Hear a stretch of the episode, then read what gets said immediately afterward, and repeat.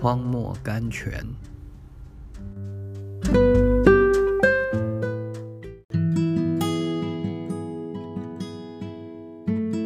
四月二十六日，我也将万事当作有损的，因我已认识我主基督耶稣为至宝。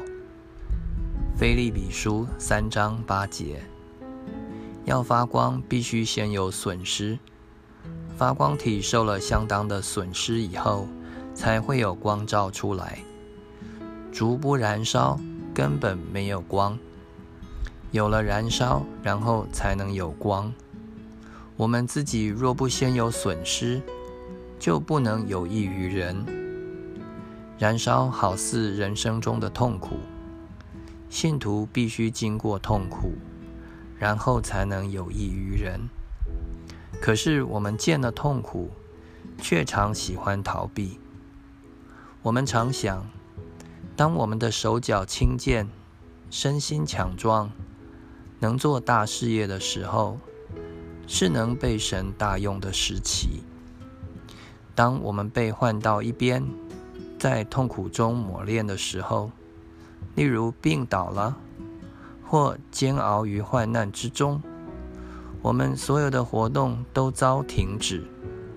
这种时候，我们觉得自己已不再有任何贡献了。可是，我们若能忍耐、降服，我们就可确信，我们在痛苦中对世界的贡献更大于活动工作。我们此时正如蜡烛在燃烧，光明灿烂是从燃烧中发出来的。翻译自晚思，Evening Thoughts。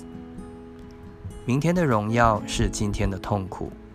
许多人只要荣耀，不要十字架。只要发光，不要燃烧。但是我告诉你，十字架是冠冕的先锋，没有十字架就没有冠冕。